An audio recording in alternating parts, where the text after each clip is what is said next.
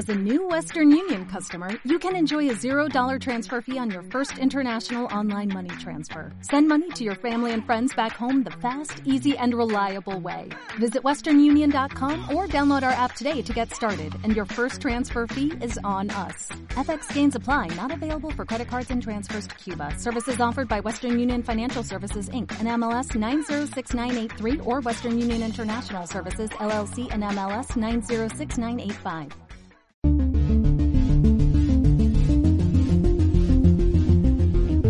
Hola y bienvenido, bienvenida a Escuela de la Memoria, el podcast de la gente normal que hace cosas extraordinarias y en el que traemos ejercicios y técnicas que puedes aprender mientras realizas otras tareas bastante más mundanas, como conducir al trabajo, levantar pesas en el gimnasio o fregar los platos. Tú eliges lo que quieres estar haciendo mientras pones a punto tu cerebro con nosotros. Yo soy Javier Muñiz, tu instructor, y hoy tengo el placer de presentaros a dos de mis compañeros, uno ya lo conocéis, a Leo, Leonardo Giraldo, ya lo conocéis, y os traigo hoy también a Álvaro Vivas, que son bueno, los, las dos personas con las que más trabajo dentro del equipo, aparte de con Manuel y José María. Son dos de los instructores de Escuela de Memoria, son los que se encargan de trabajar directamente eh, con los alumnos, resolver dudas, tutorizarlos, eh, etcétera. Y saben muchísimo, tienen muchísima experiencia práctica tratando con técnicas de estudio, productividad, testean mucho, están probando cosas nuevas. Y hoy vamos a hablar con ellos. Bueno, de hecho ya he estado hablando con ellos, estoy grabando esto a posteriori. Y ha quedado algo muy chulo. Hemos hablado sobre nuestras técnicas de estudio favoritas, qué cosas estamos probando, qué estrategias de productividad eh, usamos, qué resultados nos están dando. Y creo que os va a resultar muy, muy interesante. Así que sin más, os dejo con Leo y con Álvaro. Bueno, hola Álvaro, hola Leo, ¿qué tal? Bienvenidos al podcast. ¿Cómo estáis? Hola, muy bien aquí, de vuelta al podcast. Gracias por invitarnos. Nada, un bueno, un placer, sois, parte del equipo, o sea, tampoco es tanta, tampoco es tanta invitación porque sois parte de, escuela. Bueno, de hecho hay una pequeña introducción brevísima a la entrada del podcast, la, la, grabaré luego, de hecho, o sea, me estáis oyendo desde el, desde el pasado. Pero Nada, quería que os presentaseis también para que la gente sepa, oye, quiénes sois, lo que hacéis, un poco de mm, cuál es el background vuestro, de, dónde venís. Y nada, vamos a empezar por orden alfabético, empezamos por Álvaro. Nada, cuéntanos, cuéntanos un poquito cuál es tu historia. Leo, estuvimos cerca de que empezaras tú. no, orden alfabético. me toca también. Me llamo, Álvaro, me llamo Álvaro Vivas. Eh, dentro de poco, arquitecto con el favor de Dios. Y bueno, conozco Escuela de la Memoria desde su fundación. De hecho, seguía a José María desde que era competidor de memoria, desde, 2014-2013. Y cuando nace Escuela de la Memoria siempre estuve ahí bastante atento. De hecho, hay algo que él hizo, un experimento con un software que desarrolló para memorizar números, algo tan sencillo como eso. Y yo le pedí que si me lo podía cambiar para que los números aparecieran en colores y así yo seguir practicando con otras técnicas y, me hizo ese favor, me hizo ese gran regalo que casualmente coincidió con mi día de cumpleaños, fue algo tremendo. Y de ahí en adelante, pues siempre he estado como en ligero contacto con José María hasta hace como tres años que le escribo para empezar a colaborar con Escuela de Memoria, ya que conocía muchas técnicas y cosas que había aprendido en la carrera me podían ayudar también a, a ejemplificar a los alumnos, por ejemplo, utilizando palacios de la memoria o inclusive visualmente, ya que podía recrear espacios o gráficamente, con lo cual pues empecé a encajar bastante bien en la escuela de memoria y hasta ahora pues voy respondiendo a los alumnos y, me gusta mucho esto, explicar técnicas, enseñar cómo hacerlo y enseñar cómo agarrar hábitos para estudiar, los hábitos también son una herramienta muy poderosa que a veces no tenemos en cuenta ellos, sino la motivación, pero los hábitos son más sencillos y más escalables. Totalmente, totalmente, estoy de acuerdo. De eso aparte vamos a hablar ahora de estas cosas. Yo ya, yo ya os he avisado antes, entre, entre bastidores, tras las cámaras, de que, de que veníamos sin, sin guion, sin agenda de ningún tipo. Vamos a hablar como, como hacemos normalmente en las reuniones. De hecho, como, hemos hecho, salimos de una reunión ahora mismo, los tres, y, y vamos a hablar sobre, sobre todo esto. al final, técnicas hábitos, qué usamos nosotros, qué nos funciona, qué no. O sea que vais a aprender, todos los que estáis ahí en casa, vais a aprender, vais a aprender cositas, cositas nuevas e interesantes. Bueno, le doy pie a, ti, Leo, te doy pie para que te presentes también y, te conozca un poquito mejor pues, toda la audiencia de, Escuela de Memoria que, aún, que aún no te conocen tampoco mucho. Bueno, nada, eso, de reiterar el agradecimiento de estar aquí de nuevo, porque ya es mi segunda vez que me presento por aquí. Es verdad, es verdad. Ya, ahora que lo piensas, es que faltaba ir Álvaro, que no había venido, pero es cierto que tú ya habías venido, o sea, ya te conoce un poquito. Bueno, pues nada, quien eh, puedes hacerlo un poco más resumida si quieres y quien quiera le invitamos a que a que vaya a la, al podcast que grabamos contigo, que, estuvo muy bien. Aparte fue bastante largo, ahora que me acuerdo. Estuvo sí, sí. Estuvo muy interesante, la verdad, estuvo muy chulo. Pues bueno, para aquellos que no me conozcáis, eh, pues soy, soy Leonardo. Mi nombre, bueno, me gusta que me llaman más Leo, porque mi nombre es muy largo y aparte me recuerda muchas veces como cuando me reñían ahí. Siempre digo de, de llamarme Leo. Soy uno de los psicólogos de aquí de Escuela de la Memoria y digamos que una de mis funciones eh, principales es poder ayudar a todos los alumnos a aplicar las técnicas, eh, a poder estructurar parte del estudio y ver toda esta parte que enseñamos de una forma muy práctica. Y aprovecho también mi formación como psicólogo para poder ayudar en aspectos pues, más mm, de índole psicológica en el estudio, que es el tipo de estrés, ansiedad en el estudio, desmotivación, falta de hábitos, un montón de cosas. Vamos, la parte más humana, por así decirlo, de la parte del estudio.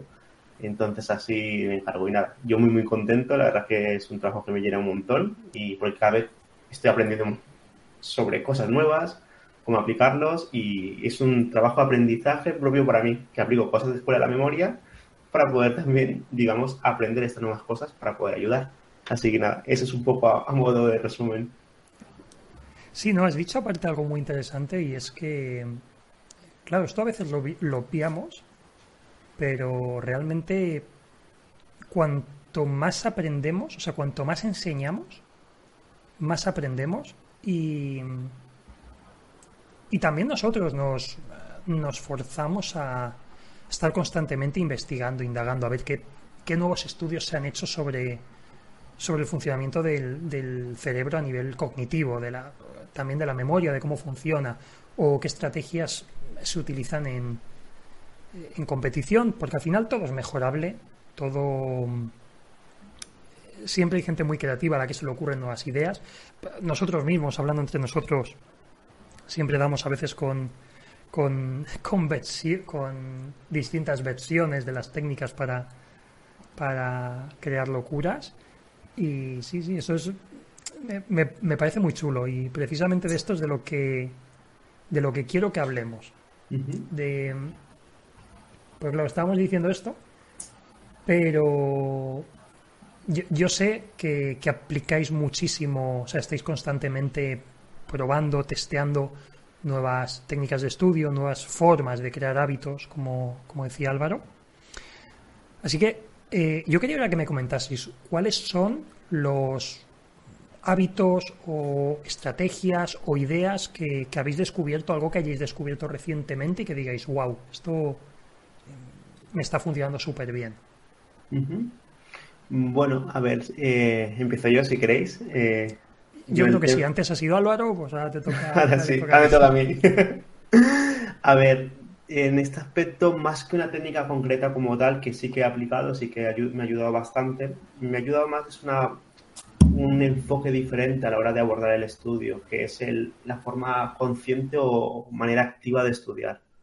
Esto implica el poder ser siempre consciente de mis avances y de mis atascos y hacerme preguntas continuas de por qué estoy atascado, por qué de alguna forma no logro avanzar, qué es lo que necesito, si necesito alguna base. Es una forma muy curiosa de estar estudiando, que se diferencia de una manera más pasiva que consistiría de alguna manera en pues leer por leer. Es decir, pues me tengo que aprender esto y, lo leo sin un porqué. En cambio, pues esta metodología o esta forma diferente de enfocar el estudio, de preguntarme eh, qué necesito, cómo voy avanzando, qué cosas me están ayudando. Para mí esta forma nueva de enfocar el estudio, que es algo que eh, que nos hemos sumergido para poder ayudar a los estudiantes, para ayudar a, a, todos nuestros alumnos, es algo que en un principio pues había aplicado de una forma muy muy sencilla, pero ahora de forma más consciente, para también, digamos, de alguna manera decir el poder superar este síndrome que creo que tenemos tarde o temprano todo el mundo, que es el síndrome del impostor, esta de decir, no tengo que poder, ¿no? El poder aplicarlo y todo esto, que eso es muy, muy común, que esto yo lo he visto también muchas veces en clínica, pero que también pasamos todos, de una forma humana. Entonces, el poder decir, vale, si voy a enseñar esto, voy a aplicarlo, porque voy a ver que funciona. Y es algo que realmente ha cambiado un poco mi forma de, ver, o sea, un poco bastante, la forma de poder ver, por ejemplo, eh, la manera de estudiar, a modo de simplemente de, de, anécdota personal. Ahora me estoy metiendo más con el mundo de lo que es las matemáticas, un mundo que para mí siempre ha sido un, un reto, porque cuando, sí, cuando era más pequeño, cuando era más joven, siempre ha sido algo que se me daban mal. Y dije, mira, quiero sacármelas. Y ahora estoy empezando con esta nueva metodología de decir qué es lo que necesito, qué es lo que necesito, eh, dónde voy, cómo me atasco, esta forma de más activa de estudiar, estoy viendo una progresión muy, muy grande. La verdad que es algo que estoy muy, muy orgulloso. O sea, que más que una técnica concreta, es algo, esa mentalidad que me ha cambiado la forma de estudiar y que me ayuda un montón.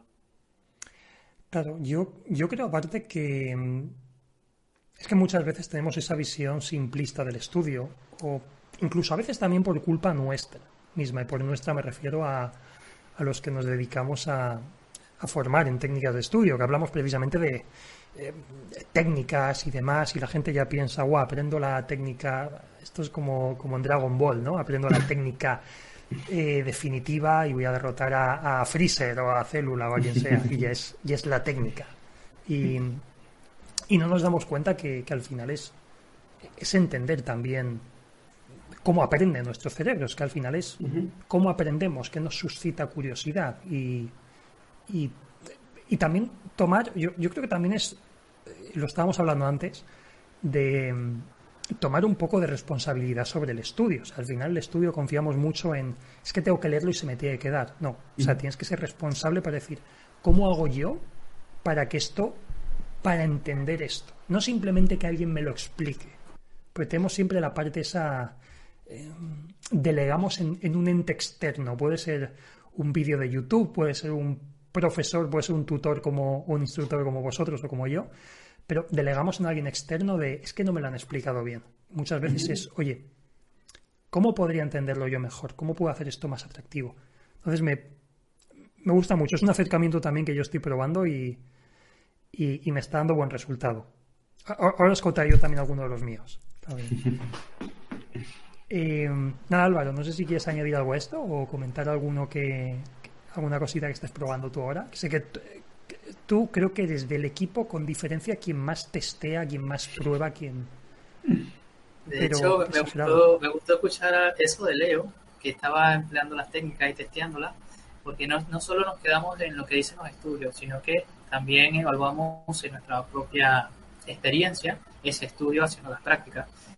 De hecho, yo ahorita estoy haciendo como dos o tres en paralelas y una de ellas que es muy sutil, pero que estoy viendo muy poderosa, es el proceso de empezar. No el proceso de mm. hacer, el proceso de empezar. Porque muchas veces cuando tenemos que estudiar o tenemos que hacer cualquier otra actividad, puede ser que queremos empezar a hacer algún deporte para tener mejor condición física o que queremos aprender a tocar un instrumento, cualquier actividad. A veces queremos hacerlo y estamos llenos de energía y la energía es la que nos empuja, la motivación es la que nos empuja, pero la motivación es multifactorial. ¿Qué quiere decir? Que para estar motivado hay muchos factores, que puede ser que tu familia esté bien, que tú estés bien, que haya buen clima, o sea, que si algo de esto falla, por ejemplo, tus amigos no, no están contigo el día de hoy, o el clima hoy está pésimo, o te ha pasado algo y la motivación va a caer.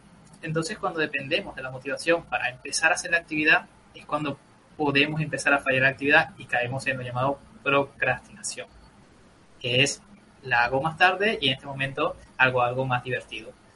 Entonces, el proceso de empezar a hacer una actividad creo que es la parte más difícil, pero también lo más importante. Y lo que estoy experimentando ahora es, cada vez, en este momento, hay algo que me gusta hacer. Estoy estudiando inglés diariamente. Y mi nuevo hábito a adquirir es solamente al terminar de, estudiar inglés, quitarme los cascos y abrir mi trabajo de grado para, para solamente verlo, para solamente ver qué, qué puedo modificar o sencillamente verlo. Algo tan pequeño como pasar del estado A, donde estaba estudiando inglés, al estado B, donde tengo mi documento abierto, esto me ha, me ha llevado sutilmente a, a, trabajar en el proyecto. Es algo que no lo había planeado. No lo había planeado, pero al tenerlo abierto he dicho, bueno, por lo menos voy a poner un muro adicional o por lo menos voy a definir una entrada más.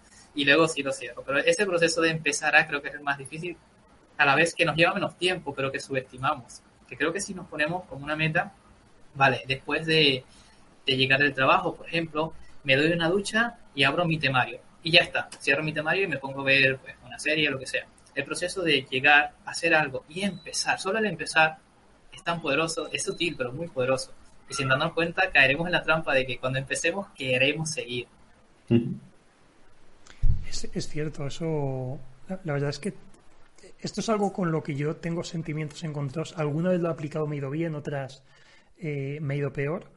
Pero has comentado algo también que me ha parecido interesante, que es lo, lo a lo mejor simplemente para verlo y luego me veo una serie o algo. Yo creo que eso también funciona muy bien, el, el ir enlazando hábitos, enlazar algo que te da pereza con algo que luego te gusta, con una recompensa, porque así también nos estamos reforzando a, a que esa actividad esté. Bueno, lo miro aunque sea un momento, pero luego me veo una serie que estoy viendo o me veo un vídeo de YouTube de 10 minutos que me interesa ver. Entonces, estamos reforzando y casi que te apetece hacer esa actividad. Además, porque vas a tener una recompensa. Y aquí narro una, una experiencia personal en mí. Y esto es para que lo tomen con las pinzas, para que lo evalúen, para que lo Hmm. piensen quien nos oye. Y es que a veces la, recompensa nos da esa sensación de placer. Esa sensación de placer pues nos hace sentir llenos de, de- de poder, de energía. A veces podemos tomar sutiles recompensas antes de la actividad. En un momento yo planteé, por ejemplo, después de terminar mi sesión de estudio, comerme algo rico. Pero decidí pensar, vale, voy a hacer algo, voy a comerme una pequeña porción antes de empezar, con lo cual mi cuerpo dijo, oye, qué rico sabe, pero ya, no puedo comer más, tengo que estudiar, si quiero más, tengo que estudiar. O sea, me, me dio un poco de energía antes de, no, no la recompensa total, sino una ligera recompensa, tan pequeña que mi cuerpo diga, quiero más. vale, cumplo esto y ahora voy por lo demás. Qué bueno. Un, un, un anticipo, como en como en, en, las películas estas de secuestros y demás, o de, o de asesinos a sueldo. Este es el anticipo, cuando el trabajo esté hecho, recibirás el resto del pago. Pero está muy bien el poder anticipar lo que querías y aparte te genera como esa hambre, ¿no? De decir, ostras, voy a hacer esto para poder sí. luego conseguirlo. Lo, lo, que creo que podemos jugar, o sea, utilizando esto a nuestro favor, de tener un pequeño anticipo que nos deje con ganas de recibir la recompensa final, pero que el trabajo que pongamos en Mario tampoco sea tan, tan tan exagerado. No vamos a poner en un anticipo, por ejemplo, una pieza pequeña de chocolate para estudiar seis horas, algo tan, sí. tan grande como eso. O sea, di disminuyamos a una cantidad que, que podemos manejar. Inclusive uh -huh. que podemos superar. Fíjate lo interesante y lo diferente que es. Decir, vale, como un pedacito de chocolate o tomo alguna bebida, lo que sea, un poquito, y luego estudio dos horas. A decir, vale, eh, tomo este chocolate y estudio una hora pero cuando estudias una hora te engañas y dices, voy a estudiar media hora más. Y terminas estudiando una hora y media. es mucho más positivo. Uh -huh. Eso está muy bien. Algo, algo, que, que me ha gustado y que también planteo yo. yo. Yo hay dos cosas que me he planteado recientemente también. Una es simplemente es, es a nivel de mentalidad, que me, que me repito, porque yo estoy pues, en mis ratos libres desarrollando ciertas habilidades, siempre es algo que me gusta hacer, me gusta mantenerme activo. Y una de ellas, bueno, para los que estéis viendo esto desde YouTube, lo veréis que tengo un, un, teclado detrás, un piano. Para quien esté escuchando el podcast, pues os lo creéis, que hay un piano detrás. Podría estar mintiendo perfectamente y no haber nada. Pero está. piano? Pero está, ahí en las sombras. Y, y una de las cosas que, que he empezado a hacer y que me, me ha gustado mucho porque yo lo veía como un obstáculo insalvable el tocar el piano. Yo siempre yo siempre decía, pero es que con la gente y mis amigos lo vamos, podríais preguntarle lo lo corroborarían seguro que yo siempre he dicho que me encanta la música, escucharla, pero que nunca me había llamado. O sea, siempre me preguntaban, ¿tocas algo? No, me gusta mucho la música, me gusta, vamos, desde la música clásica hasta todo, música pop, eh, hip hop, me, eh, me gusta casi todo. Menos el reggaetón, casi todo. casi todo. Y mm, tengo aquí una cruzada personal contra el reggaetón en, este podcast. Menos, con el despacito. Eso ya, ya, lo sabe la gente que me escucha habitualmente. Es la única excepción. Pues siempre tenía esa cosa de que para mí la música era algo insalvable. El tocar un instrumento, el, leer una partitura. Y al final me, he planteado que es una frase que es como un mantra que uso, que es confía en el proceso. Entonces, yo ya me he planteado incluso con el piano que hay, hay resultados que me han sorprendido mucho, que es todos los días practicar lo que has dicho tú, Álvaro, es decir, voy a hacer cinco minutos. Entonces, a lo mejor estoy cansado de trabajar o me levanto para ir al baño, simplemente me doy la vuelta lo tengo ahí, lo enciendo, pum, pum, pum, toco un poco, hago el ejercicio que sea un, o un trocito, un acorde que haya aprendido a tocar y lo practico o simplemente voy tocando em, con cada dedo una nota para ir cogiendo soltura, voy intercalándolos. Simplemente he cogido ejercicios para, para ganar destreza, practicar y son eso, cinco minutos, dos minutos incluso. A veces me planteo, aunque sea dos minutos, da igual, venga, dos minutos. Pum. Y, me repito siempre, confía en el proceso que va a haber una evolución.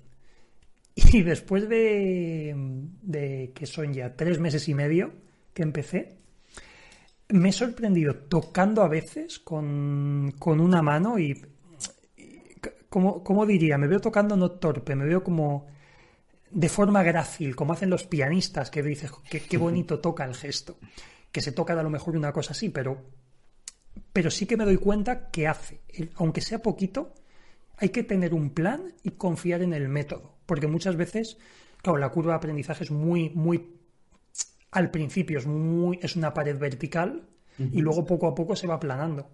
Pero al principio es terrible, al principio no tocas nada, pero yo confío en eso, no pasa nada, mi cerebro se está adaptando, como dice Jaime Altozano, eh, se está recableando mi cerebro, por la noche se recablea tu cerebro para que las conexiones estén en su sitio y, y me está funcionando muy bien con esta y otras cosas también, con el dibujo, me está funcionando bien, es decir, practico un poco cada día, muy poquito, que luego me pasa también eso de que no son dos minutos, acaba siendo algunos días media hora o una hora. Y eso, confía en el método. Y el método al final funciona. Sí, hay una frase que me gusta mucho relacionada con esto, que es, crea hábitos que luego los hábitos te crearán a ti. O sea, al final confía, confía bastante en, esos hábitos. Qué bueno, no lo había escuchado. Sí, bueno, eso es, es eh, quizás sobre todo a nivel de, o por lo menos lo que yo lo he escuchado, a nivel de deporte, o de, por ejemplo, yo practico un deporte que, que es un deporte de contacto, pero es muy técnico también, porque requiere mucha técnica, mucha precisión de aplicación de la técnica. Y, hay una parte del entrenamiento que bueno, nosotros llamamos drills, que son al final un poco eh, simulaciones ¿no? de, de, esto. Y estas simulaciones se van practicando con la idea de automatizarlas para que luego el día de la competición, el día de la de cuando hay un combate digamos más, más real, puede salir de forma automática. Y esto se va haciendo, se va construyendo hábitos, se va construyendo para que se hagan automáticos y al, principio pasa lo que me comentaba Javier, que, hay una pared que es como, ¿para qué, mm, ¿para qué estoy haciendo esto? Para, o esto no tiene mucho sentido, pero confiamos en, eso, en el hábito, para que luego no, nos eh, ayude también a, que los hábitos nos construyan a nosotros.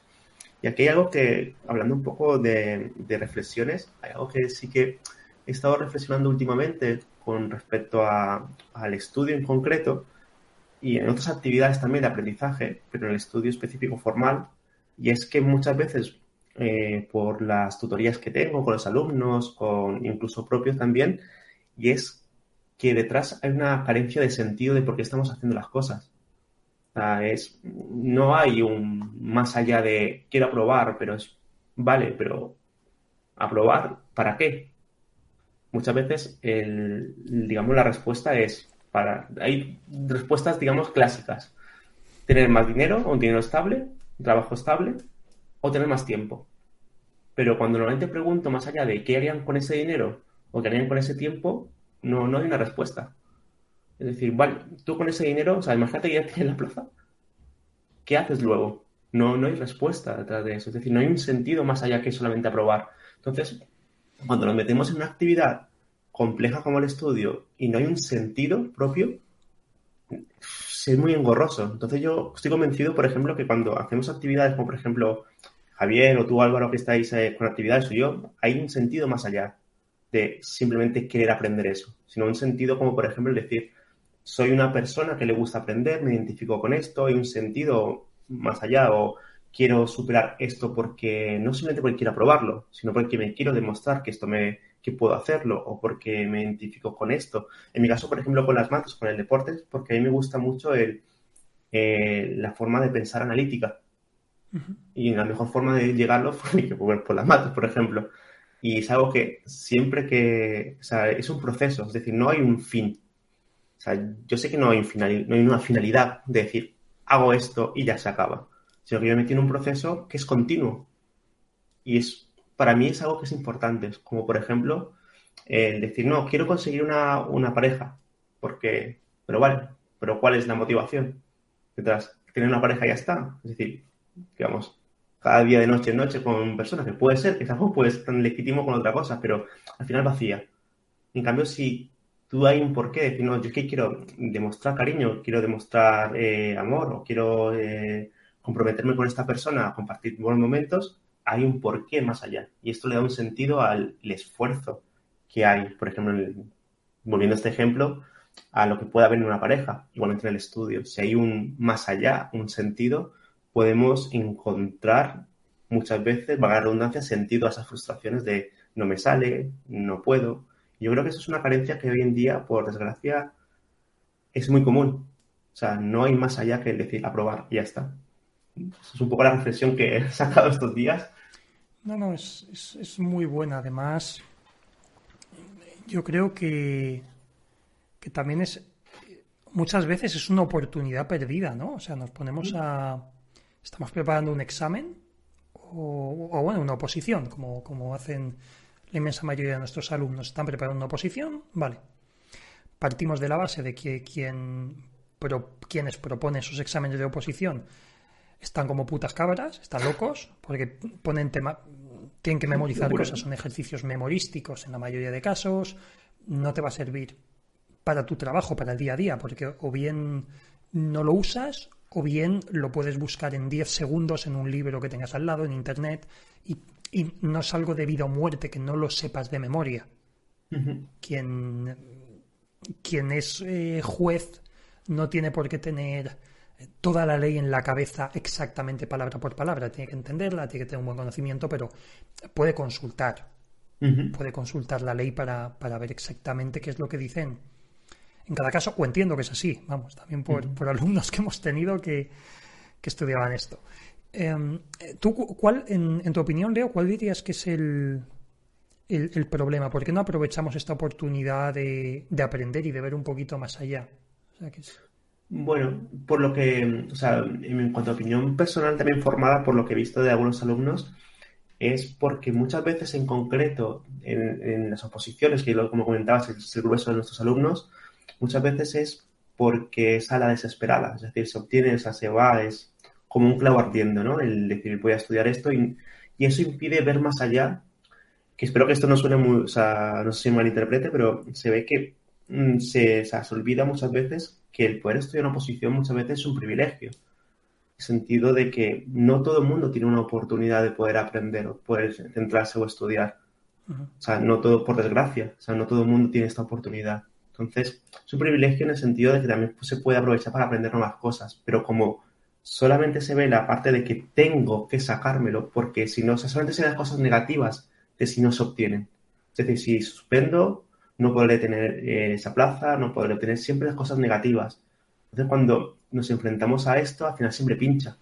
Siempre estamos eh, evitando, estamos estudiando por evitación, más que por conseguir algo. Es decir, estudiamos para evitar consecuencias negativas, más no estudiamos para obtener consecuencias positivas. De identificarme con alguien que pueda aprender, con alguien que pueda de alguna forma ser eh, yo profundizar en temas que sean interesantes, incluso gente que estaba opositando para cosas que han estudiado en su propia carrera, para poder ejercerla, profundizar, etcétera. Es decir, no, no se le da nunca esta visión, sino es eh, si no estudias esto, suspenderás. Y yo creo que una, una forma de poder cambiar esto es estudia esto y aprenderás. Más que otra cosa porque al final el enfoque siempre es esa parte negativa que pincha. Entonces yo creo que eso es uno de los grandes problemas que tenemos hoy en día, que nos han enseñado muchas veces a que si no haces algo, negativo. En cambio, si no la parte de haz esto y te traes algo positivo. Yo quería aportar algo y precisamente ya que estamos hablando del hacer algo y, y el hacer más allá, hay un, creo que un comentario de un alumno que consiguió su objetivo, creo que se llama Diego Ricobaldi, ¿no es así, Javier? Eh, Daniel. Daniel Ricobaldi, ok. Me, me gustó mucho porque eh, el comentario que él nos deja, él comenta que efectivamente él empezó con nosotros, con la Escuela de la Memoria, aprendió técnicas, las aplicó y fue constante. Al final consiguió su objetivo, pero que le gustó tanto que siguió luego aprendiendo otro tema. No recuerdo ahorita si era idiomas o inmobiliario o algo así, sobre el tema inmobiliario. Creo, creo que algo, Pero- creo que era algo inmobiliario, si no mal recuerdo. Sí, yo creo que también. Pero el, el hábito que ya se había instalado en él, o el superpoder, que le podría llamar, Ujú. que adquirió en el proceso de la oposición, ahora lo está utilizando para aprender algo nuevo. Entonces, es algo que aprendemos, pero que luego después de la oposición podremos seguir utilizando para seguir nutriendo, para aprender más. Entonces, me parece que lo podemos ver también desde ese punto de vista, como una habilidad que vamos a adquirir. Sí, un, un contexto que al final te va a enseñar una, una serie de habilidades que te van a ayudar en tu día a día, a resolucionar problemas, a ser analítico, a poder seleccionar información, es decir, hay una, una posición es, es muy dura, pero también tiene unos procesos que son muy, muy bonitos, como eso que acabo de comentar, que te puede ayudar en, día de mañana cuando se tenga la plaza, cuando se quiera estudiar algo nuevo, entonces yo creo que deberíamos de enfocar no sé decirlo sin temprana, una parte temprana del estudio, lo que sea, pero enfocar que estudiar te aporta muchas cosas positivas más que enfocar el estudio de decir, si no estudias obtendrás cosas negativas. Porque si no, al final, si solamente se enfoca, es como por ejemplo eh, en las dietas o el deporte, que siempre se han enfocado a si no te alimentas bien, si no haces deporte, tendrás unas consecuencias negativas. Pero pocas veces se enfoca el si te alimentas bien, si haces deporte, obtendrás cosas positivas. Es decir, es, lo mismo. Qué curioso eso porque yo soy una persona, me considero una persona deportiva, me gusta mucho el deporte y no hago deporte porque quiera tener una buena condición física, lo hago porque lo disfruto, me gusta. Y, y lo hago, lo hago siempre, así sea 10 minutos, 15 minutos, cada día lo hago. Y esa es un poco la idea, o, por lo menos que lo que queremos también que los alumnos entiendan, que, que el estudio puede, o sea, puede ofrecer también esto, es decir, que tú vas a aprender una serie de habilidades que son muy positivas, que puedes aplicarlo para luego más adelante te pueden ayudar un montón de cosas. ¿Te- ¿Diríais que puede ser un estilo de vida incluso? O sea, igual que la gente que se, que se define como, oye, yo soy... Le pasa con la gente del CrossFit. Yo soy crossfitter, como el que es vegano. Oye, es, es- al final es una filosofía de vida para la alimentación, para el deporte. ¿Diríais que es una filosofía de vida también el decir, yo soy una persona que ap- aprende, o a mí me gusta aprender? Yo diría, Eh, sí, yo diría que sí. Yo diría que sí porque Primero, lo, lo- lo- estoy viviendo personalmente también.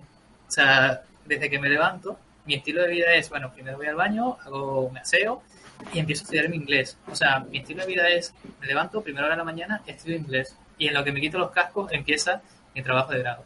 Y todas las mañanas hago eso. Mi estilo de vida es todas las mañanas hacer lo mismo y ese es el hábito que quiero instalar ahora. Imagino que quien esté estudiando también debe sacar una parte de su día que constantemente esté estudiando. Y aunque suene contraproducente, o lo que dijo Leo en realidad, los hábitos nos hacen a nosotros. Tu día, al final, podríamos decir que ya no, ya no es de 24 horas, sino que tu día ahora es de 22 o o de 21, de- dependiendo de cuántas horas dedicas a estudiar, porque como lo haces diariamente, es algo que ya es inherente a ti, es algo que siempre lo harás, mañana, tarde, noche, o sea, cuando te lo programes, lo harás. Sí, yo creo que más que nada, o sea, yo creo que más que cualquier otra actividad, el aprender es un estilo de vida. Sobre todo porque literalmente estamos aprendiendo cada vez cosas nuevas. Sí. O sea, el problema muchas veces viene cuando se enfoca solamente en aprender algo formal a apuntes. Cuando se ven solamente apuntes. Y, y esto es cuando dices, no, aprender a estudiar y sí. Eso decía que el, tema de, de, poder ver habilidades que nos puede enseñar la oposición es algo que se puede aplicar muchas veces al día a día. Es decir, cuando tú aprendes a tolerar la frustración, cuando aprendes a seleccionar la información, cuando aprendes a, resumir, cuando aprendes a, memorizar, eso se puede trasladar a más adelante cuando estés aprendiendo, por ejemplo, el invento, pues yo que sé, un nuevo deporte. También aprendemos a, resumir muchas veces las técnicas específicas, a poder a la, durante la frustración. Son habilidades que se van a aprender, que se, se trasladan. Y creo que el, el, poder ser consciente de que es una oportunidad para desarrollar y pulir ese diamante de, del aprendizaje es algo que, sinceramente, es algo que es un privilegio en nuestra sociedad, porque mucha gente no tiene la habilidad o la capacidad para ello. O sea, los, los recursos. Hay gente que, o sea, los propios recursos para poder decir, voy a, voy a tomarme el tiempo para poder aprender o hacer esto. Hay gente que, hay personas que, dadas sus circunstancias, pues tienen que levantarse y hacer lo que medianamente pueden para sobrevivir. Y llevar un ritmo de vida que no les permite ni siquiera salirse de, ese enfoque, de ese contexto. Entonces, es un poco la. Volviendo un poco a la pregunta que comentabas, ¿no? De cuál puede ser la problemática, yo creo que es todo este enfoque que se ha dado negativo al estudiar, ¿no? Al, aprender.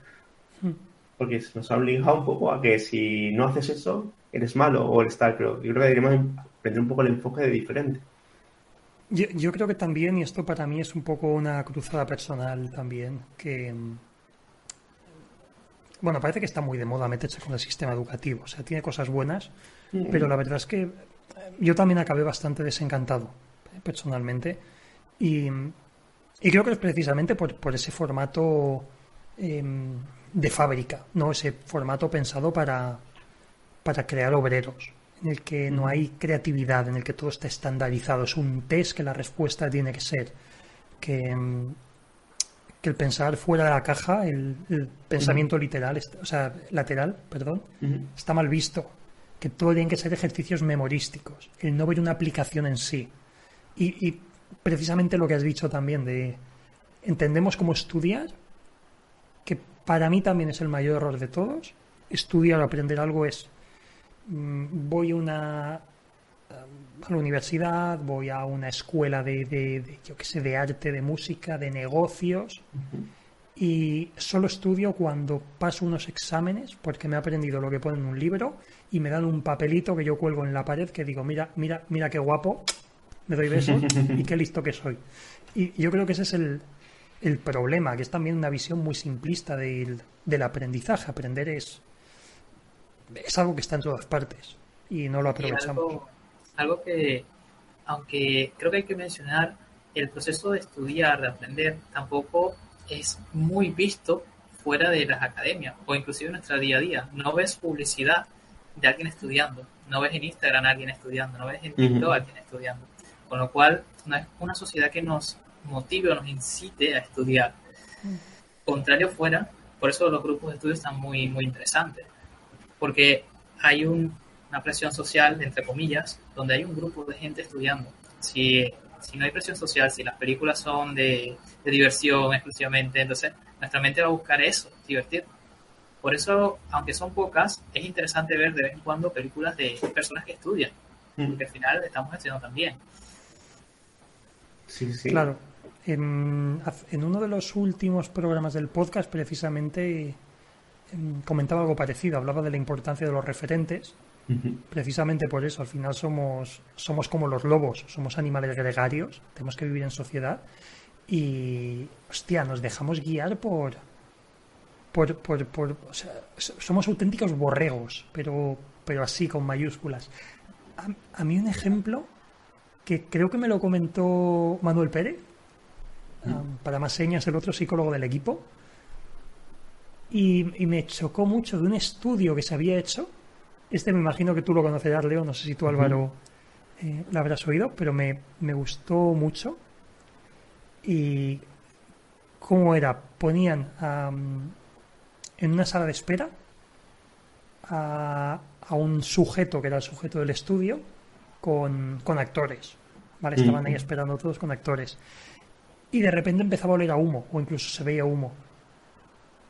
Y si el resto de la gente no reaccionaba, si los actores no reaccionaban porque sabían que no había peligro, el sujeto no se acababa, o sea, se ponía un poco nervioso, pero ni salía corriendo, ni llamaba a los bomberos, ni nada. La mayoría no reaccionaban porque como veían que los demás no hacían nada, tendían a seguir lo que hacían los demás.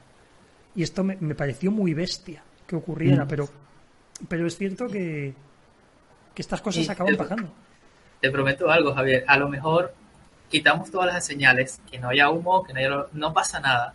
Está totalmente normal. Y todo el mundo empieza a correr hacia afuera y esa persona corre hacia afuera. Claro. Sí, un poco lo del efecto de deseabilidad, social. Al final, un poco de. Nos adaptamos también a cara de nuestro grupo. Y sí, esto un poco. Y, bueno, y eh, al hilo lo que habéis comentado con el estudio es eso. O sea, muchas veces eh, se, se ha llevado al estudio a esa parte aversiva que ya muchas veces el pensar que tenemos que estudiar algo ya nos genera ese malestar.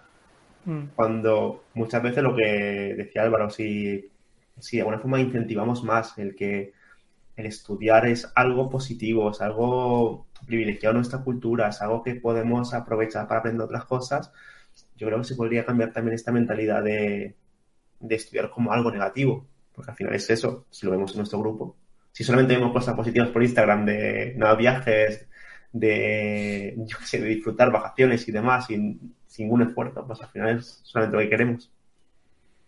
Sí, vivimos en una sociedad muy hedonista, que yo también mm. creo que vivimos mucho por el placer o por el postureo del placer, porque yo también creo que al final nos aburriríamos y nos aburri o sea, nos aburrimos. Tú te estás alguno dirá, va, Javier, este está, este, este está tonto perdido, a mí dame dame, yo que sé, un mes en Hawái o un año en Hawái en la playa tomando mojitos y caipiriñas y, y estoy en la gloria. Yo creo que probablemente al, a las tres semanas estaría hasta las narices. Yo creo que estaría hasta las narices y, necesitaría hacer algo. Necesitaría tener libros o buscarme algún hobby, eh, como, como has dicho, Leo, lo que sea. Al final, aprender no tiene que ser comprarme un libro de física que, aparte es un tema apasionante, o sea, también es algo que, se puede disfrutar mucho si lo enfocas bien. Pero puedes decir, oye, estoy en Hawái, pues tengo curiosidad por saber cómo se fabrica una tabla de surf. Pues oye, a lo mejor quiero aprender a hacer tablas de surf. Es un aprendizaje, es un estudio. El problema es que solo vemos con, estudio el matemáticas, química, lengua, inglés, ya está. Física, no hay más. Eso, es el estudio. Sí, es que yo creo que el enfoque es que el aprendizaje está en todas partes, se puede ir viendo para ayudar también a las personas a ver que esas habilidades nos va a ayudar a algo más positivo. O sea, eh, a quien le guste el fútbol puede aprender mucho más rápidamente, muchas, disfrutando más de, su forma de cosas relacionadas con el estudio, eh, con el estudio, es decir, con el fútbol, la estrategia, la técnica, la táctica. Quien le guste, por ejemplo, los viajes, la, eh, también culturas, alimentación, clima, un montón de cosas que mm. O sea, nuestro entorno nos ofrece un montón de, cosas para poder aprender sobre ellas.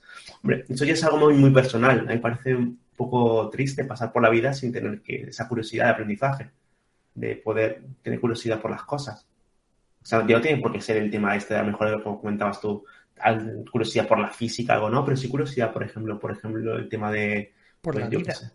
La vida en general. Pues, o sea, el cine, el, arte, algo, algo que, podamos decir, vale, hay algo más. No solamente he visto una serie que me ha gustado, pero a mí me parece mucho más interesante el cómo se ha hecho, qué efectos han llevado, que los guionistas, no sé, me parece mucho más interesante, más enriquecedor. Sí, sí. Eh, me gusta a mí mucho, de hecho, el otro día, ahora que estás diciendo esto, ¿conocéis el, The Wild Project, el podcast de, de Jordi Wild? Sí. Pues. No, pues te, va, te va a gustar. Pues lo estaba escuchando el otro día, que por cierto, pedazo de podcast, o sea, eso, es un podcast y lo demás son tonterías, me cago en la leche. Lo, comentaba con Claudio Serrano, bueno, hemos compartido un invitado con The Wild Project, que es Claudio Serrano, que estuvo allí y luego ha estado aquí. Pero no, no, Jordi, yo creo que tiene el mejor arco de transformación de un youtuber, porque a mí la verdad es que ni fu ni fa, yo veía algún vídeo suyo, no me gustaba mucho la temática, pero con The Wild Project, o sea, yo he descubierto a un a un Jordi Wild que el, que el cabrón es muy bueno, tío. Es, es muy bueno. O sea, los entrevistados son la leche, los que lleva, pero el tío hace las preguntas que tiene que hacer, lo hace encima menos. Bestial. Pues, eh, bueno, lo que iba. Esta última semana, o hace una semana, diez días, llevó a Arturo Pérez Reverte. Ah, no lo he escuchado, sí, sí que lo vi, pero no, no he escuchado aún. Casi tres horas de podcast. Mm, No me lo tragué del tirón porque tenía que hacer otras cosas. Pero lo partí en dos, me lo escuché y se lo he recomendado a todo el mundo. Y había varias cosas de, de Reverte que me encantaron. ¿eh? Y ahí se demuestra también, por un lado, la inteligencia, la sabiduría de alguien también que ha vivido mucho. Porque les, por poner en contexto para quien no lo sepa y conozca solo la faceta de escritor, él ha sido reportero de guerra durante años. Entonces no sé en cuántos conflictos armados ha estado, jugándose ahí la piel. Y, y hablaba de, de esto de aprender y decía que el aprender hablaba sobre todo a gente que le criticaba en Twitter, de cosas que decía y esto. Es que aprender no es aprender fechas de cuándo han pasado cosas, sé la fecha en la que estuvo este conflicto. Joder, es entender. Entender a la gente, entender la naturaleza humana, por qué ha pasado, por tal. Y eso me gustó mucho, precisamente por, porque en el, sistema educativo ya abusa de la parte memorística, eh, pf, abusa de una forma ya desagradable, incluso, que hace que, que, que resulte aberrante el estudio, resulte horrible. Pero me gustó muchísimo, y eso sí que me encantó, que lo, lo he estado este fin de semana eh, hablando, lo había estado hablando con mi padre también, que hablaba de la importancia de, de hablar también con los mayores, de hablar con la gente. Decía de lo mucho que se puede aprender hablando con los demás. Mm. Y, y decía eso, que cu- cuando uno se muere, o sea, se ponía ya un poco filosófico, que cuando uno se, se moría desaparecían historias. Dice, desaparecen historias, desaparece el punto de vista único del mundo que tenía a lo mejor tu abuelo, que podía ser pues una persona que trabajaba en el campo, que no tenía estudios, que tal, como, como tantos abuelos de, de tantos de nosotros, que podía pasar, pero tenía una visión del mundo peculiar, sabía cosas, a lo mejor no, no tenía una educación formal, pero tenía un conocimiento único del campo, de tal, Mm. o incluso de la naturaleza humana, porque había vivido mucho o situaciones horribles. Y, y joder, te estaba dando un- una visión del mundo. Y decía, y yo creo que me he dedo en la llaga, que nuestra generación piensa que lo sabe todo y aparte rehúsa también al, al preguntar a los demás. Y eh, cuán importante es que nosotros preguntemos, que tengamos esa, esa chispa de curiosidad que, que, que está desapareciendo. Y yo no tengo muy claro por qué está desapareciendo esta chispa de curiosidad. Tengo mis teorías de por qué está desapareciendo. No sé qué opináis vosotros al respecto. Si somos más curiosos, menos. Yo, yo quería, yo quería comentar algo también para aumentar el aprendizaje Hmm. y para hacer que sea un aprendizaje mucho más sólido, más constructivo, antes de salir a preguntar todo, porque sí que podemos tener muchas dudas. Aprendemos mucho más cuando somos nosotros quienes conseguimos la respuesta. Hmm. Recuerdo una vez estaba haciendo un experimento con, con, con un cóctel, estaba preparando un cóctel, una bebida alcoholizada y, bueno, estaba la receta. La receta era hacerla con un refresco oscuro y el alcohol, pero en ese momento yo no tenía refresco oscuro. Entonces tenía uno transparente. y yo dije, voy a hacerla con esto. Y resulta que me di cuenta, a través de ese experimento, que un, un licor era más pesado que el otro y por ende se iba hacia abajo. Con lo cual, si lo, si lo utilizaba de último, iba a estar en la parte de arriba. El, el sabor no se iba a mezclar, porque aparte lo hice en una copa transparente. Entonces estaba viendo en tiempo real lo que pasaba. Y, y ahí aprendí, o sea, no es que leí un libro, que en el libro también te lo dice. El libro te dice que tiene que ir primero uno y luego el otro. Pero en este caso yo lo vi a través de la experiencia y esto no se me va a olvidar, porque conseguí la respuesta. Más que haberla, haberla preguntado y me lo hubiesen dicho, o sea, me quedo más con ella porque la descubrí yo. Entonces, cuando hacemos una pregunta o cuando queremos buscar una solución, lo más interesante está cuando por lo menos hacemos el esfuerzo de conseguirla primero nosotros y en caso de fallar, preguntarle a alguien que sí sepa, porque ahí el aprendizaje será mucho mayor.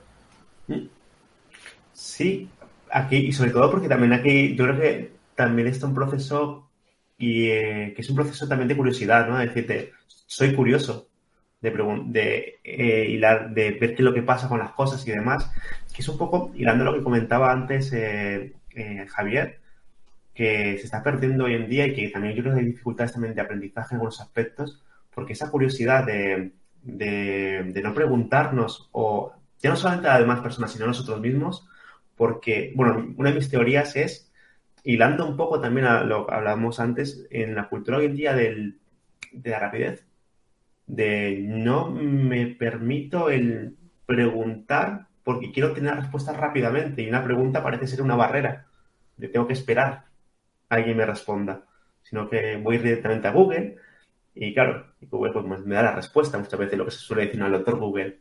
Entonces, eh, estamos en un contexto, nuestra generación es un contexto actual de, respuestas rápidas y no de, profundizar. Entonces, lo que busco son cosas muy rápidas. por ejemplo, fechas, plazos, tal, pero no que hubo detrás, no hubo tal. Por ejemplo, en el caso de, los cócteles, busco una receta rápida, pero no busco, por ejemplo, a lo mejor, qué es lo, cuál es el proceso, por qué un licor tiene que ir de esta forma y no luego esta. Hay personas que ni, nunca se van a preguntar eso, simplemente van a decir, dame la respuesta y ya está. Solamente quiero saborear el cóctel, pero creo que esta curiosidad se está perdiendo cada vez más por, la, por nuestra cultura de inmediatez. no hay espacio para la curiosidad. la curiosidad necesita, sí o sí, tiempo y donde más, eh, donde más curiosos somos es cuando nos aburrimos. Cuando damos tiempo a estar aburridos. A dar tiempo, porque aquí nos pensamos, analizamos, planteamos cosas, pero hoy en día no podemos estar aburridos. Parece ser que hoy sea como un mandamiento de no, no te aburrirás, no permitirás. Digo mandamientos de, la tecnología actual. Eso es un poco mi, mi análisis, así un poco también de, de por qué muchas veces no profundizamos o no somos tan curiosos como anteriormente podríamos haber, sido. Yo diría que para también combatir un poco la velocidad de respuestas es no ser tan dogmáticos, no aceptar una respuesta y ya está, sino por lo menos tratar de encontrarla en dos fuentes diferentes. O sea, a lo mejor te la dice alguien y la tienes, pero ¿y si la buscas en otra fuente y es diferente? o si la buscas en YouTube, en Google, en un blog, y es la misma, o sea, cuando encontramos dos fuentes o tres fuentes que nos dan diferentes focos de la información, pueden coincidir, con lo cual aprenderemos más, o pueden diferir, con lo cual empezaremos a preguntarnos por qué en un sitio nos dice uno y no dice otro. Y ahí es donde también aprendemos mucho más. Sí, pero yo no sé si a vosotros ha pasado o tenéis esta sensación de que las, sobre todo las personas, estamos como muy, no toleran bien la, incertidumbre, aunque sea pequeñita. Es mm. decir, buscan siempre certezas de algo tiene que ser así o tiene que ser así.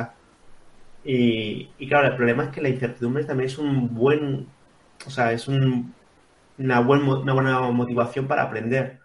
un ejemplo muy, muy, muy tonto. O sea, ahora, por ejemplo, de, de cosas muy específicas de a lo mejor nos preguntan alumnos. O sea, cuando no es que tengo que memorizar eh, muy literalmente si aquí pone ciudadano o pone individuo o pone español o pone eh, concretamente un sustantivo específico, ¿no? Mm. Pero nunca se preguntan el por qué. Sea, ¿qué diferencia entre individuo o ciudadano? No, no, me quiero memorizar que sea individuo o ciudadano. está muy bien al fin y al cabo, pero ¿por qué? ¿Qué diferencia hay? Y esto seguramente, este proceso de, curiosidad, si tú te lo preguntas, si lo buscas, no necesitarás algo para poder memorizarlo, sino que ya por el mismo proceso te va a ayudar no solamente a recordar eso, sino te abrirá el, te abrirá el abanico para, más cosas. Por eso yo creo que la curiosidad, mirando un poco con lo que comentaba al principio de las estrategias o metodologías que me han ayudado un montón, es tener una mente curiosa. Preguntarme siempre por qué es. Creo que es algo que se debe incentivar. Aparte, obviamente, de cuando ya hemos seleccionado aspectos del temario a memorizar, que tengamos técnicas mucho más eficientes que la repetición eh, continua. Pero yo creo que previamente tiene que haber este proceso curioso del estudio. El, tiempo para aburrirse también es curioso. ahí, creo que has dado con una de las claves también. Y mm, a mí me gusta mucho, no, siempre tengo tiempo para aburrirme, me gustaría tener más tiempo para aburrirme, pero yo soy una persona que siempre que tenía vacaciones, pues yo que sé, de la, de la universidad o que en el trabajo estaba de vacaciones, eh, estoy hablando en épocas en pues, cuando yo vivía aún en casa de mis padres, que, que, tenía menos obligaciones, que la, que la comida la tenía puesta en la mesa y no me tenía que preocupar de nada, pues me acuerdo que una de mis cosas favoritas los fines de semana, un rato, luego por supuesto quedaba con mis amigos, con mi novia o lo que fuera, pero o salía a correr. Pero una de las cosas que me encantaba era eh, irme a la salita, me llevaba una libreta, un bolígrafo y me ponía simplemente ir tranquilamente, si era a lo mejor verano o primavera, abría la ventana, que entrase un poco la brisa eh, y simplemente me ponía en silencio a, a, escribir ideas que se me ocurrían o me, o me echaba una siesta 20 minutos y estaba ahí tumbado simplemente pensando en mis cosas y, y a mí eso me encanta porque mm. se me ocurren muy buenas ideas y algo muy bestia que me pasó una vez no he vuelto a probar mucho porque tampoco paradójicamente no tengo mucho tiempo pero me, algo que me gustó y me sorprendió a la par fue con el tema del, del mindfulness ¿vale? Lo que se conoce vulgarmente como, como meditación, como digo, sin, sin ninguna connotación esotérico-religiosa, simplemente sentarte a... Bueno, iba a decir a dejar la mente en blanco, realmente es un error, no dejas nunca la mente en blanco, la mente está súper activa. Pero me pasó algo muy curioso sobre lo que había leído, y no sé si lo habéis experimentado, si no os lo recomiendo, también a los que estéis en casa os lo, os lo recomiendo porque me pareció muy curioso. Y es que estamos tan em, bombardeados por estímulos constantemente. O sea, todo nuestro mundo está hecho para, em, para bombardearnos con estímulos. al final son, como digo, son luces, es música, son rimas pegadizas. Eh, cuando no, son fotos, lo que digo yo, son tetas, son culos, son cosas que están pensadas para, para atacar a tu parte más primitiva y, y no te dejan pensar. Pues haciendo mindfulness un día, además, era en el coche esperando, no conduciendo, ¿eh? no os asustéis. Estaba esperando en un parking, estaba esperando, eh, creo que era mi mujer, no, no, sé dónde estaba, pero la estaba esperando en parking y tardaba como 10 o 15 minutos y digo, bueno, pues me puse con un poco de... Bueno, nada, ni música relajante ni nada, simplemente me senté ahí con los ojos cerrados, tranquilo, a, a centrarme en la respiración. Y claro, te van llegando ideas. La clave está no en que no te lleguen ideas, sino en que tú no diriges la atención a nada en particular. Porque cuando te llega alguna idea, alguna gilipollez, dices, fuera, no, me centro en la respiración, me centro en la respiración.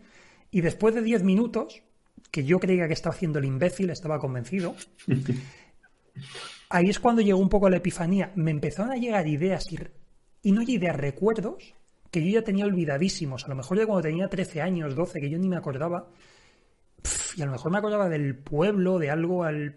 Pues yo qué sé, que mi abuelo me había llevado no sé dónde, o mi padre o tal. Y. Hostia, me acordaba de algo, digo, esto no me había vuelto a acordar yo en, en 20 años, yo no me había acordado de esto. Y me empezaron a llegar ideas que no son las típicas. Normalmente estás durante el día y piensas lo mismo trabajo, tengo que salir a entrenar, tengo tal, hago la comida, la compra, tal, tal, tal, tal, tal, y no piensas en nada. Y piensas eso, en las tonterías que te salen en Instagram o donde sea. Pues el tiempo para aburrirse a mí me, me ha sorprendido mucho, porque llegan muy buenas ideas y aparte como que te desbloquean incluso recuerdos que no sabías que estaban ahí, pero que están. Mm. No sé si habéis tenido alguna experiencia similar y en qué contexto, si así fuera. Yo, en ese sentido sí he tenido varias a mí situaciones así. Yo sobre todo porque yo soy muy celoso de mi tiempo para aburrirme. Yo, sí, oh, yo siempre, o sea, sí que necesito muchas veces, para mí el descanso muchas veces es decir, necesito mirar un punto fijo sin pensar en nada. O sea, porque, o sea, muchas veces el, o sea, yo por lo menos en ese sentido no, no concibo en un periodo de descanso sin no, sin no hacer nada. Es decir, necesito no hacer nada para descansar. o sea, pero no hacer nada muchas veces implica eso. O sea, estar, estar en la cama, acostarme mirando la pared.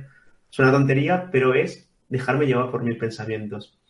Y esto sí que ayuda muchas veces a, sobre todo, a, a, darle sentido a las cosas que van pasando, porque no sé si os da, bueno, no sé si tenéis esa sensación de que hoy en día, yo por lo menos la sensación muchas veces que voy con la lengua afuera, de estoy pensando continuamente en cosas de futuro, es decir, siempre es algo, pasa algo, pero siempre viene algo después, viene ese algo después y no llegas a tocarlo porque ya hay algo más a, mañana. Entonces, claro, eso es una pena porque si volvemos un poco como una metáfora de que si los seres humanos somos, como decía Pérez no, historias, al final si estamos en este punto es como si fuese un libro que se le están borrando continuamente las páginas y solamente hay páginas que pasar. O sea, es como si tenemos un libro en el cual las páginas que ya vamos pasando se van borrando y solamente quedan las de adelante. Y eso es una pena, porque eso reduciría como nuestra vida solamente a producir, producir, producir, producir, producir. Y estos, al final llega un momento en el que es agotador. Entonces yo soy muy celoso con ese tiempo porque yo no me, no me gusta llevarme por esta vorágine de cosas y yo obligatoriamente siempre, digamos que me obligo a aburrirme, a quitarme estímulos. Me quito el móvil, eh, no quedo con personas eh, mejor una hora, dos horas, simplemente para mí, me siento y estoy mirando la pared.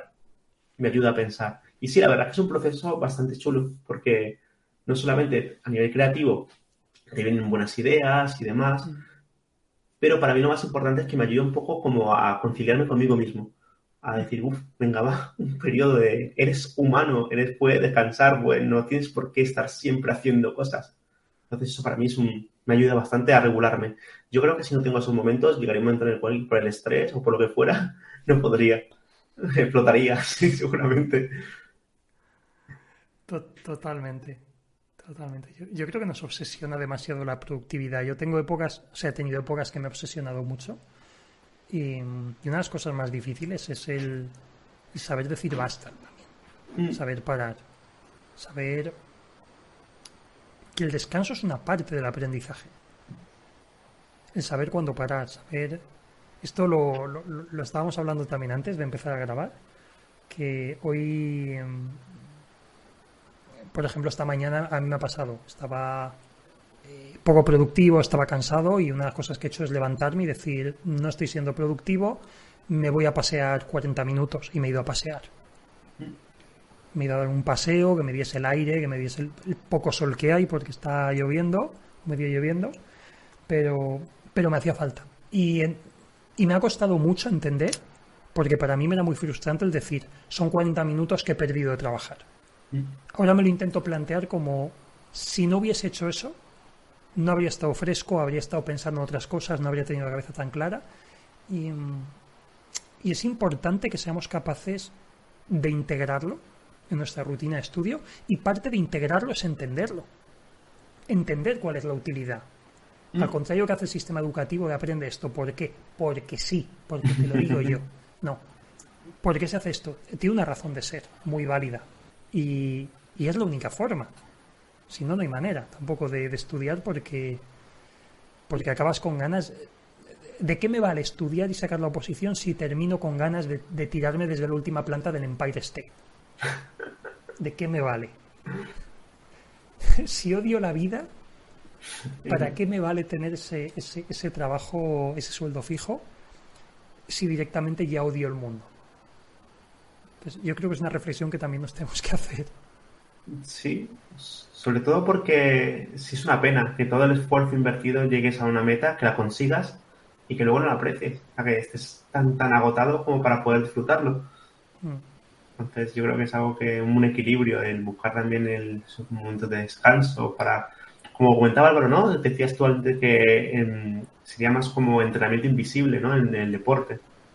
Ah, bueno, comentaba que hace un tiempo estuve practicando, corría, era corredor de fondo, por mucho tiempo y llegué a tener buenas marcas. Y cuando vamos mejorando, obviamente el ejercicio aumenta y aumentan otras cosas, como por ejemplo que debes ir al nutricionista para tener mejor alimentación, o inclusive algo que se llamaba el entrenamiento invisible, que no sabía qué era, y el entrenamiento invisible lo que consistía era en descansar para poder estar activo para el siguiente entrenamiento. Entonces era, según comentaba, un entrenamiento muy importante que no debíamos faltar. yo que en mi tiempo libre salía a jugar fútbol con mis compañeros. Después tuve como que, bueno, vamos a descansar porque el entrenamiento ha sido excesivo. Igual una sesión de estudio puede ser un poco amplia y necesitamos despejar, necesitamos descansar, para rellenar la energía. Sí, yo esto lo aprendí, o sea, va a sonar una fricada, pero esto lo aprendí muchas veces con un gran mensaje, no sé si lo habéis visto vosotros, en un capítulo de Dragon Ball, que esto cuando se va, el momento que Goku está entrenando y está descansando, está con su hijo descansando y se pregunta, Krillin, dice, oh, seguramente está entrenando mentalmente. Dice, lo que voy a hacer es lanzarle una piedra, que seguramente podrá esquivarla se la lanza y le pega en la cabeza.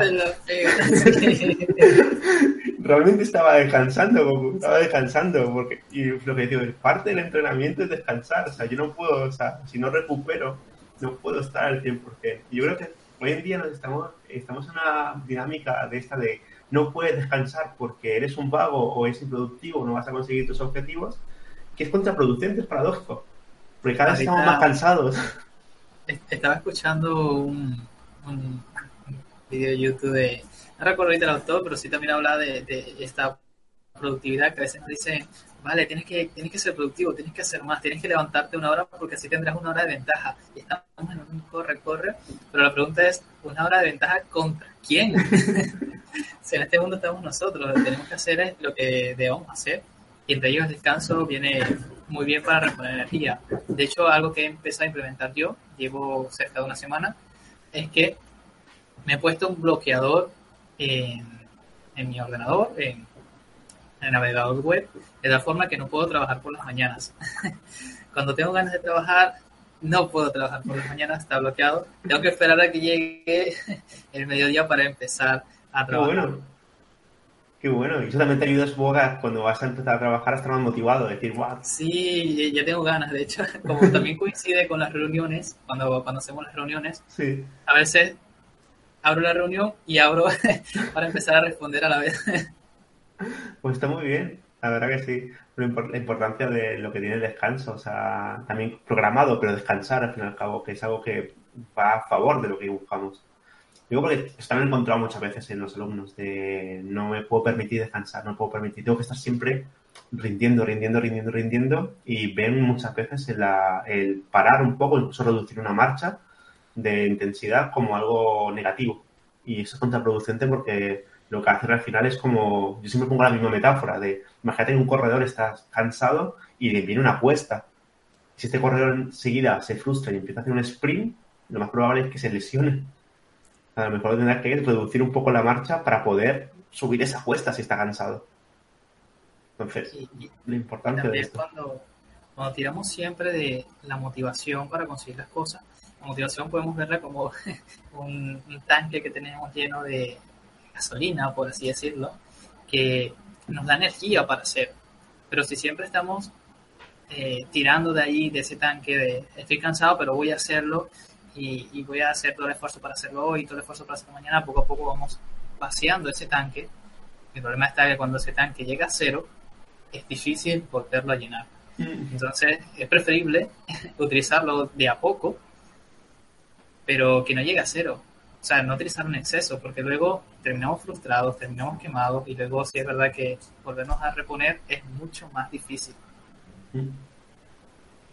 Yo, yo por esto también intento intento mirar a la gente que, que son, vamos, los las grandes personalidades o la gente que, ejemplifica el éxito, es decir, los típicos eh, empresarios, magnates, tipo Elon Musk, Matt Zuckerberg, toda esta gente, y dices, bueno, es gente que obviamente trabaja muchísimo, o sea, Elon Musk, yo le he oído decir que que dormía en las fábricas de Tesla, que dormía allí. Em, pero, pero a su vez, fíjate qué curioso, que también es, curioso, eh, porque, bueno, Elon Musk no sé cuántos hijos tiene, tiene un porrón de hijos. O sea que ya simplemente me, imagino que los verá, porque también le veo con tartas de cumpleaños celebrando. O sea, fíjate que, que alguien que se presenta una oposición o alguien que está sacando una carrera o haciendo algo, parece que no tiene tiempo para tener vida personal. Y estamos hablando de una persona que sí, que le ha dedicado muchísimas horas, que es una persona ultra trabajadora y ultra productiva, pero a su vez ha tenido tiempo para formar una familia. Incluso Elon Musk se ha casado y divorciado varias veces y tiene que haber tenido tiempo para conocer a sus, a sus parejas. Tiene que haber tenido tiempo para los cumpleaños de sus hijos, para jugar con ellos. Aunque también entiendo que esta gente a veces ve poco a sus hijos. Pero me es curioso que, que tiene tiempo. Y Matt Zuckerberg le, he visto también muchas veces que sí haciendo, practicando esgrima, haciendo surf. A lo mejor lo vemos dentro de una nave espacial teniendo su cita o en el metaverso. También, también, también. Hombre, y en Bezos ya lo hemos visto en una nave espacial. También. Pero, pero a lo que voy es a eso, que creo que también nos tenemos que dar un poco más de permiso a, a ser humanos. Una de las cosas más horribles, o que peor se han entendido, es el tema del esfuerzo. Mm. Esa, esa frase que me encanta de Will Smith, pero que a la vez creo que es un pelín tóxica, que es em, mientras tú estás durmiendo, otro está trabajando para, para conseguirlo. Que decía, la entiendo y es cierto, y, pero yo creo que que esto es como como ocurre, yo que sé, en, libros como la Biblia, ¿no? Que son, que son metáforas, al final son parábolas, son metáforas. Eh, si te lo tomas de forma literal, dices, hostia, ¿qué me están diciendo aquí? O sea, em, son cosas que también hay que entenderlas, hay que interpretarlas. Y yo creo que aquí hay que interpretarlo, porque yo creo que hay gente que se lo toma muy literal, que dice, pues no voy a dormir, voy a estar entrenando, porque... Y literalmente piensa que tiene que quitarse horas de sueño y, eso yo siempre digo que es como dispararse en un pie, que es contraproducente. No vas a, si te disparas en el pie no vas a conseguir nada bueno. Vas, vas, a ir a peor. Yo antes de recomendarle a alguien que se quite horas de sueño, le recomendaría ser más productivo en sus horas despierto.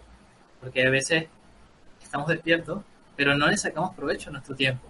Porque, bueno, las redes sociales nos quitan tiempo. Pero si nos agendamos bien y nos damos cuenta así se va asignando poco tiempo diario, pero la actividad que realmente sea la roca, la actividad que realmente sea la, potente en nuestra vida, y lo hacemos día tras día, tras día, tras día, empezaremos a conseguir los resultados y nos damos cuenta que no es necesario, en la mayoría de los casos, quitar horas de sueño, solo invertir bien nuestras horas despiertos. Mm. Y sobre todo también la importancia, al hilo de lo que comentabas Álvaro, la importancia también eh, de no menospreciar los, la constancia, el hacer las cosas diariamente o hacer las cosas con constancia, porque muchas veces tendemos la, o bueno, mi sensación de que ahí está la tendencia de querer hacer algo rápido, intenso y quitármelo. O sea, esto me lo encuentro muchas veces con... Y, creo que el cine y la serie lo promueve mucho. No recuerdo cuál fue la última serie que vi, pero hay algo que, que vi que a la vez no me gustó por lo que enseñaba. Era una, mujer que había nacido con eh, algunos defectos y ella cuida de una bruja que le da un hechizo que la vuelve eh, hermosa. Pero mm. en un instante, no abrir cerrar de ojo, ella, claro, sufre un dolor enorme cuando todo empieza a descubrirse, un dolor enorme y ya está.